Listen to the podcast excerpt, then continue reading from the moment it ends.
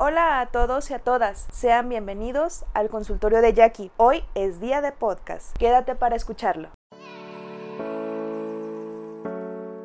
El autosabotaje es algo que la mayoría, si no es que todos, hemos escuchado. Frases como no te sabotees, es que te pones el pie, deja de meterte zancadilla. Todas estas hacen alusión a este término. Ok, nos dicen esto, pero ¿qué hacemos? Suena muy fácil que nos digan deja de hacer eso. Va, gracias por el consejo. Pero ¿y cómo se hace? Para dejar de hacerlo, lo primero que necesitamos es entenderlo. El autosabotaje son actos inconscientes y a veces medianamente conscientes que aparecen en momentos que pueden suponer un gran cambio en nuestras vidas. Entonces, estos actos obstaculizan el que alcancemos nuestras metas o nuestros propósitos. Sin embargo, dichos actos y conductas tienen su propósito, su razón de ser, la cual es mantenernos en nuestra zona de confort, en donde todo nos resulta más fácil, entre comillas, o de menos es previsible aunque no lo crean, el que algo dentro de nosotros esté tratando de frenarnos es un mecanismo de defensa para de esta manera prevenir posibles sufrimientos futuros, situaciones de estrés o situaciones desconocidas. Sin embargo, este mecanismo de defensa ya no nos es tan funcional y empieza a causarnos ya ciertas molestias. Posiblemente al escuchar que es inconsciente o un mecanismo de defensa pienses,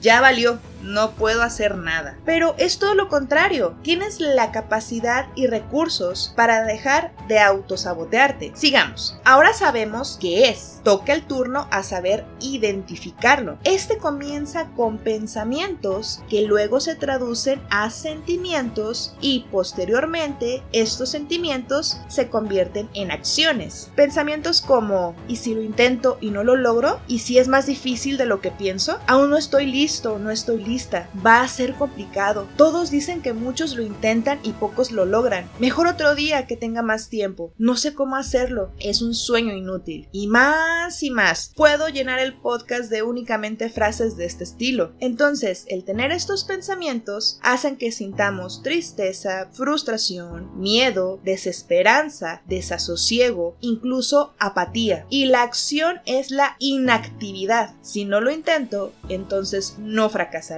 ¿Has pasado por algo así? ¿Has llegado a pensar o a sentirte de esta manera? La verdad es que a mí me ha pasado. Incluso cuando comencé con mi consultorio ocho años atrás, me daba mucho miedo y me frenaba al decirme, no, es que no voy a ser una buena psicóloga, es que no voy a saber hacerlo. Y si me ven muy joven y no confían en mí, porque yo empecé a dar consultas a los 23 años de edad y yo sentía y pensaba que eso iba a ser un impedimento para poderme desenvolver de una manera que pudiera ser este acompañamiento para los pacientes y también poder crecer yo como profesionista. Y en otros momentos más adelante también llegaron a existir este tipo de pensamientos. Nadie está exento, pero lo que podemos hacer es aprender y reprogramarnos de manera distinta, que es lo que aprenderemos aquí. ¿Qué puede causar que caigamos en este tipo de pensamientos, sentimientos y acciones? Pueden ser cuestiones como problemas para priorizar objetivos, es decir, pongamos como ejemplo que quiero poner un restaurante o quiero poner una cafetería, pero ¿por dónde empiezo? Busco un local, busco insumos, busco proveedores, entonces el sentir que son tantas cosas hacen que nos sintamos abrumados y mejor preferimos dejarlo de lado. Una segunda puede ser que haya falta de motivación o que haya habido altas presiones durante la infancia. Es decir, que nuestros padres, a lo mejor en una buena intención, nos estuvieran exigiendo que siempre diéramos más y más y más y más. Entonces esto hace que cuando queramos intentar algo nuevo o nos proyectemos nuevas metas, sintamos que no podemos motivarnos. Una tercera es no saber realmente qué es lo que se quiere conseguir. Es como, va a sonar un poquito burdo el ejemplo, pero es como por ejemplo, cuando vamos a alguna tienda de autoservicio y no sabemos qué queremos, es como, ay, tengo antojo de algo, pero no sé de qué. Y entramos, damos la, vuelta a, cada uno de los pasillos y salimos de ahí sin nada. ¿Por qué? Porque no sabíamos qué queríamos, simplemente sentíamos un antojo, aunque sin saber de qué. Que haya una baja autoestima, que haya una falta de seguridad en uno mismo. Es decir, no me creo capaz de poder alcanzar eso que estoy buscando o queriendo. Que sean objetivos impuestos por por terceros, como por ejemplo el estudiar una carrera o el entrar a algún trabajo que nosotros no queramos, que no sea como nuestro deseo, pero nuestra familia o si estás casado o casada, pues la pareja, que los padres, los hermanos, no es que métete ahí, es un buen trabajo, es una buena empresa, pero estamos dudosos de entrar realmente ahí, entonces sentimos que no vamos a ser capaces de desenvolvernos, pero aunque no es realmente nuestro deseo el estar ahí, que tengamos creencias de que no merecemos el éxito, que haya un temor al cambio o salir de la zona de confort y también que haya un temor a no estar a la altura de las expectativas, ya sea de nosotros o por terceras personas también. Voy a dar un ejemplo para sintetizar todo lo que mencioné anteriormente. En esta ocasión pondremos como ejemplo la carrera a estudiar. Por ejemplo, yo quiero diseño, pero mi familia dice que estudiar derecho es mejor y que eso sí me va a dar de comer. Tal vez esto lo has escuchado alguna vez. Continúo con el ejemplo. ¿Qué pasa entonces? Esto es una imposición de terceros. Esto genera estrés porque pensamos yo no quiero y también deriva en y si no lo logro, esto conlleva más estrés. Estudio para el examen de admisión, llena o lleno de miedo, estoy sintiendo que no aprendo, que no se me pega nada. Entonces llega el día del examen, estamos a punto de entrar, nos están nombrando para sentarnos, el habla que nos toca y todo este proceso y tal vez estoy pensando, ¿qué pasa si no entro? No creo poder entrar. Y esto conlleva a que no podamos concentrarnos y que no quedemos. Entonces aquí estamos hablando de imposición de terceros, estas altas expectativas o el sentir que no vamos a cumplir las expectativas de los demás, que no estoy seguro o segura de mí mismo o de mí misma. Y es un ejemplo que a lo mejor todos hemos atravesado de alguna manera cuando llegamos a ser profesionistas. Ahora vamos a un segundo ejemplo para que nos quede más claro. Ahora es el renunciar al trabajo o cambiar de trabajo. Aquí sucede algo similar. Si no consigo trabajo pronto, es que está dura la crisis. Nos sentimos inseguros, con miedo. Al ser un trabajo ya conocido de alguna manera, nos sentimos en la ya mencionada zona de confort. Y a pesar de querer y aspirar a algo mejor, nos quedamos en ese trabajo que si bien no es cómodo, es algo conocido. Entonces aquí estamos hablando de el temor al cambio o a salir de la zona de confort. Estamos hablando también de las creencias de que no se merece el éxito. Estamos hablando nuevamente de inseguridad. Aquí también puede entrar la cuestión de no saber qué se quiere decir. Ese trabajo ya no lo quiero, pero no sé qué trabajo sí quiero. ¿Qué hace? Que nos detengamos, nos frenemos y nos quedemos exactamente en el punto que ya nos está generando dudas o diferentes sentimientos. Es algo así como un dicho muy popular en México de más vale malo conocido que bueno por conocer, ya que ante algo nuevo sentimos que no tenemos el control. ¿Tienes algún otro ejemplo? Sería muy interesante si me lo dejas en los comentarios para como siempre retroalimentarnos. Ahora también hay síntomas con respecto al autosabotaje. Estos son un miedo intenso, inseguridad, sensación de falta de control y hay recelo. Creo que ya llegados a este punto se van dando cuenta que es un tema bastante extenso y si lo estoy desmenuzando de esta manera es porque a veces hay como escondidos estos sentimientos o estos pensamientos pero al no saber exactamente qué es no logramos como que asentarlo es decir entenderlo o saber qué es lo que nos está pasando entonces si no sabemos qué nos está pasando no sabemos cómo ponerle remedio es por eso que estoy siendo tan detallada con respecto a este tema. Entonces, así como hay causas y síntomas del autosabotaje, también hay tipos, los cuales son no finalizar las cosas. Supongamos que empecé un proyecto personal, una historia o algún dibujo y ya le vamos avanzando poco a poco, como que nos está quedando más o menos, pero llega un punto en el que nos frenamos. ¿Para qué es esto? Si no hay un producto final, no hay algo por lo cual sentirme insatisfecho o insatisfecha y entonces al no sentirme así, entonces genera una cierta comodidad entre comillas. Procrastinar o postergar. Es como también decimos de una manera muy popular aquí en México de ahorita no joven, más al rato. Es decir, si no empiezo algo, no hay nada por lo cual sentirme mal. El perfeccionismo. Esto es poner una atención sumamente desgastante en cada uno de los puntos de tal manera que el avanzar en un proyecto se convierte en algo muy muy complicado. ¿Por qué? Porque no hay avance, porque estamos revisando una y otra y otra vez las cosas y nada queda como lo queremos, nada tenemos como lo esquematizamos, pero es de una manera obsesiva, entonces no se avanza. O ahí estoy impidiéndome llegar al punto o a la meta.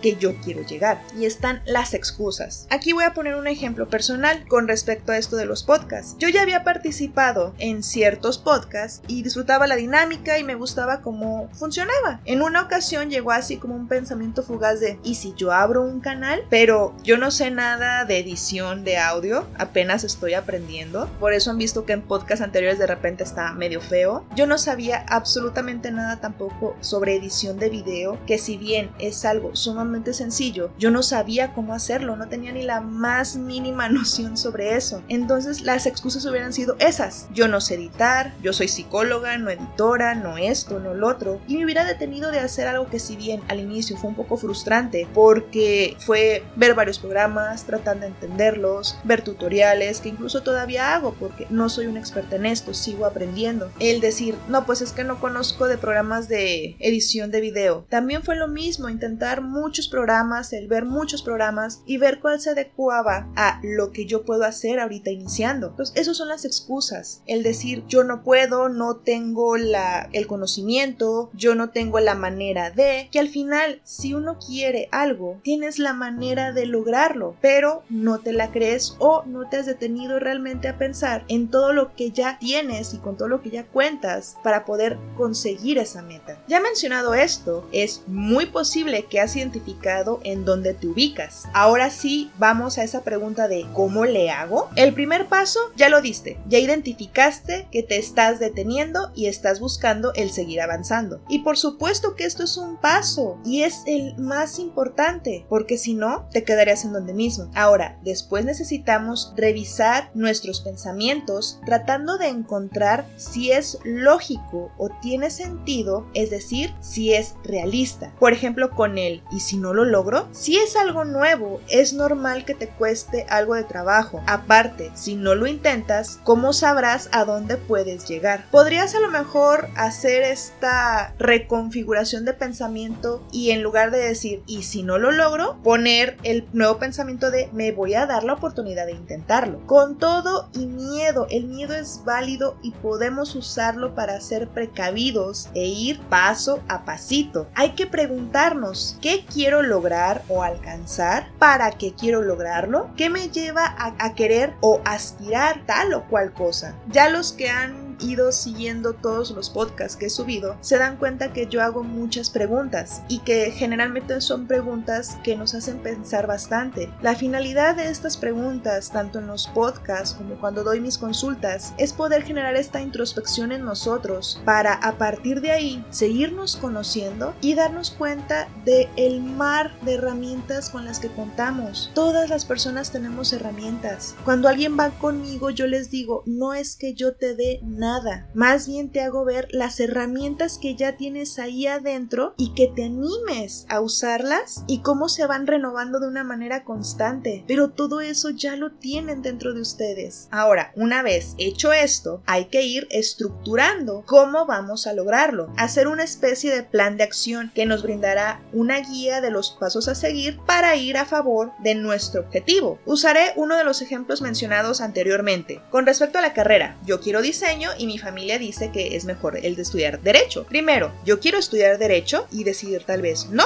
Comprendo lo que mis padres me dicen. Sin embargo, quien ejercerá todos los días por una X cantidad de años esta carrera seré yo. Dos, elijo entrar a diseño y me preparo. Si tengo miedo, entonces reviso mis áreas de oportunidad y fortalezco eso en mis estudios. Tres, me siento nervioso o nerviosa e incluso con miedo. Me preparé, estudié. Puedo y quiero darlo todo de mí. Ese es un nuevo pensamiento que también podemos ir generando en todo, no nada más en una cuestión de un examen o de una carrera, en cualquier cosa. Yo me estoy preparando, yo estoy estudiando o yo estoy trabajando o yo estoy ensayando, estoy practicando y voy a dar todo de mí. Vamos también a dar con la cuestión del trabajo, de renunciar al trabajo o de cambiar de trabajo. Primero, ya quiero ir a otro lado y crecer laboralmente. Primero identificar nuestro objetivo objetivo. 2. Puedo hacer un pequeño ahorro e ir checando otros trabajos. 3. Establezco un tiempo realista para mí para irme y durante ese tiempo voy haciendo ese ahorro para así llegar al punto 4 que es si tardo un poco en encontrar trabajo no me siento desestabilizado desestabilizada económicamente porque tengo este pequeño colchón. Tal vez ahorita estés diciendo, ¿a poco así como así se logra? No, no es magia. Todo esto es estarlo practicando constantemente, todos los días, en cada evento, irlo haciendo. Como mencioné en el podcast de qué es la terapia, esto no es magia. Y ni siquiera cuando empezamos a reprogramarnos es que sea magia como tal, es ir ensayando y practicando. Hagan de cuenta así como desayunar, comer y cenar. Hacer esto todos los días. También es respetar mis tiempos siendo realista y objetivo conmigo mismo o conmigo misma. Así como los que han escuchado los podcasts anteriores ya comprenderán. Por cierto, si no lo has escuchado, te invito a que lo hagas. Es muy posible que al inicio sigan apareciendo los pensamientos recurrentes que ya mencioné al inicio de, este podcast. Hay una técnica que yo les digo a mis pacientes que se llama paro de pensamiento, la cual consiste en que ya nos cachamos que estamos dándole vueltas a lo mismo y te dices a ti, mí mismo,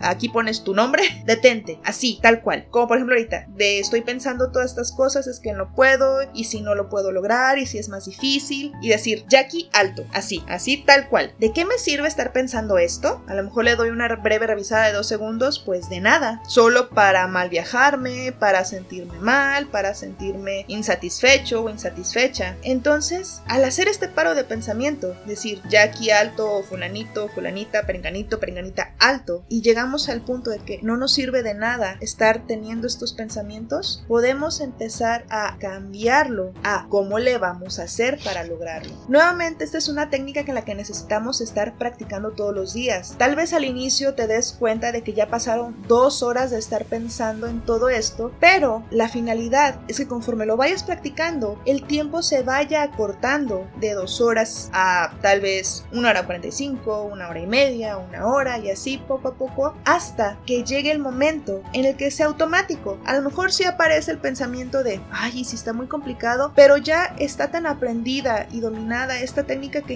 inmediatamente te detienes y es, a ver, pero ¿cómo le hago? Necesito esto, necesito aquello, y ya vayas haciéndolo poco a poco, pero necesitas tenerte paciencia. De repente llegar a este tipo de pensamientos de autosabotaje nos ha llevado años el llegar a estos puntos. Esto no significa que nos lleve años el llegar a un punto diferente, pero si es algo que ya tenemos años haciendo, es normal, incluso es esperado que tengamos unos pequeños tropiezos al inicio, pero es que seas constante, decir, ok, está bien, tengo haciendo esto 5 años, 10 años, 15 años, 20 años, 30 años, la cantidad de años que sean. Tengo apenas dos días dándome cuenta del paro de pensamiento. Tengo una semana practicándolo. Sé constante. Eso es lo que te puedo decir también por experiencia propia. Necesitas ser constante y sobre todo, tal vez estoy siendo muy repetitiva en esta parte, pero tenerte paciencia. Si en algún punto sientes que te atoras, puedes buscar ayuda de un profesional. Todos tenemos ciertos puntos ciegos y requerimos el ir con alguien, lo cual ya saben que también es completamente válido. Hay personas que van a querer opinar si algo es difícil o imposible, pero eso es de ellos y tú tienes que poner un límite y nuevamente generar un pensamiento que te va a ser de mucha ayuda, el decir, tú piensas que no se puede, pero yo sé que lo puedo hacer. Puede que me lleve un tiempo y que sea algo complicado, pero asumo eso y estoy preparado y preparada, dispuesto o dispuesta a seguir adelante